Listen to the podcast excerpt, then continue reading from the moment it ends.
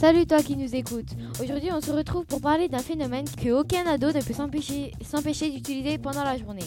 Et eh oui, on va parler des réseaux sociaux. Aujourd'hui, on va savoir comment sécuriser sa vie privée sur les réseaux sociaux et tout savoir sur eux. Nous allons accueillir, nous allons accueillir aujourd'hui Gabriel Enzo qui va nous faire savoir comment sécuriser sa vie privée sur les réseaux sociaux. Bonjour, je m'appelle Gabriel. On va vous dire comment sécuriser vos comptes. Bonjour, je m'appelle Enzo. Je vais aussi vous dire comment sécuriser vos comptes sur les réseaux sociaux. Étape 1. Mettre un mot de passe et ne le donner à personne. Étape 2. Mettre votre compte en privé. Étape 3. N'acceptez pas les personnes que vous ne connaissez pas. Étape 4. Ne mettez jamais votre email ou votre numéro de téléphone. Merci, Merci d'avoir écouté notre rubrique. Merci pour ces informations.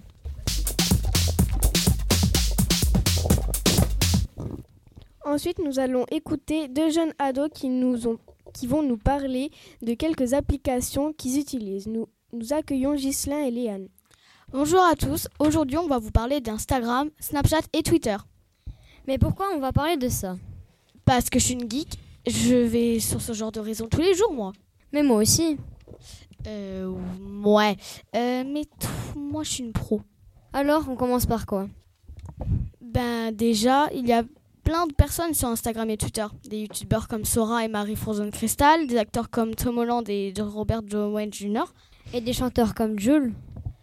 On a dit des chanteurs. On a dit des chanteurs comme Marwolou, des Flo et Oli. On peut parler aussi de Snapchat. Oui, si tu veux. Si on peut on parle souvent de avec quelqu'un, on peut avoir des flammes. Qui brûle les doigts mais non, c'est ce type de récompense. Euh, c'est bon, hein, je rigolais. Euh. Bon, continuons. Sur Snap, on peut faire des, stories, on peut aussi faire des appels vidéo et des messages vocaux. Sur Insta aussi, on peut faire des stories, poster des photos et parler par message. Et sur Twitter, on peut poster des photos, des messages des et des vidéos. Et sur Snap, je peux ajouter n'importe qui? Ben non, parce que euh, avec la localisation maintenant, si tu t'es si t'es pas en mode fantôme, ben tout le monde peut te voir. Ah, dommage. Et partout ailleurs sur les réseaux sociaux Twitter, Instagram, Snapchat. Ce petit reportage est terminé. Au, revoir. Donc maintenant, donc maintenant, nous en savons beaucoup plus. Merci.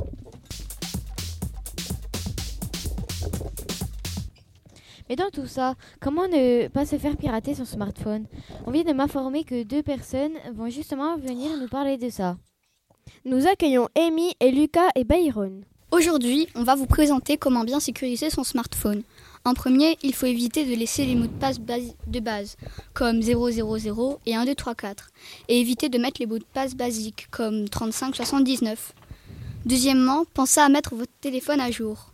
Troisième conseil, quand vous sortez, éteignez votre smartphone. Comme ça, s'il tombe dans une mauvaise main, le code PIN pourra toujours le protéger en plus de votre code. Quatrièmement, ne jamais enregistrer des données intimes ou confidentielles, comme vos coordonnées bancaires, vos mots de passe, les codes d'accès à votre immeuble ou encore vos informations médicales. Cinquièmement, conservez le code IMEI en cas de perte ou de vol, c'est le code de série du téléphone. C'est pour ça qu'il faut le garder. Sixièmement, chiffrez la plupart des smartphones, chiffrez les données que vous stockez sur l'appareil, très simple à activer. Merci de nous avoir écoutés. À vous, Megan et Marie. Hmm, d'accord, donc nous devons faire comme cela. Et en tout cas, merci beaucoup. Attendez, je viens de réfléchir à quelque chose.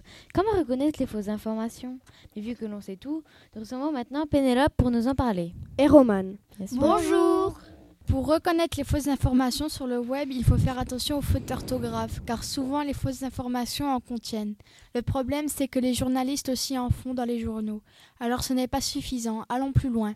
Face à une information, on peut aussi lire les commentaires. Ils peuvent indiquer que ce sont des, des projets, des montages, des faux textes, sous-titres. Si vous voyez un article, faites attention à l'auteur. S'il n'y en a pas, c'est sûrement un faux article. S'il y en a un, recherchez des infos sur lui.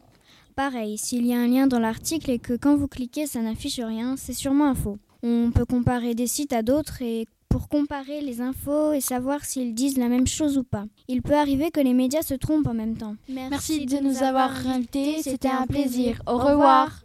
D'accord, cela a été formidable.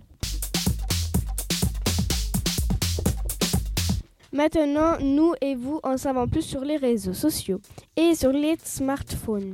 Passez une bonne fin de journée. Merci de nous avoir écoutés. Merci à la technique Lucie et Elia et à la, classe de 6e 1, le son de la veine, la base du monde, les bestes. Ciao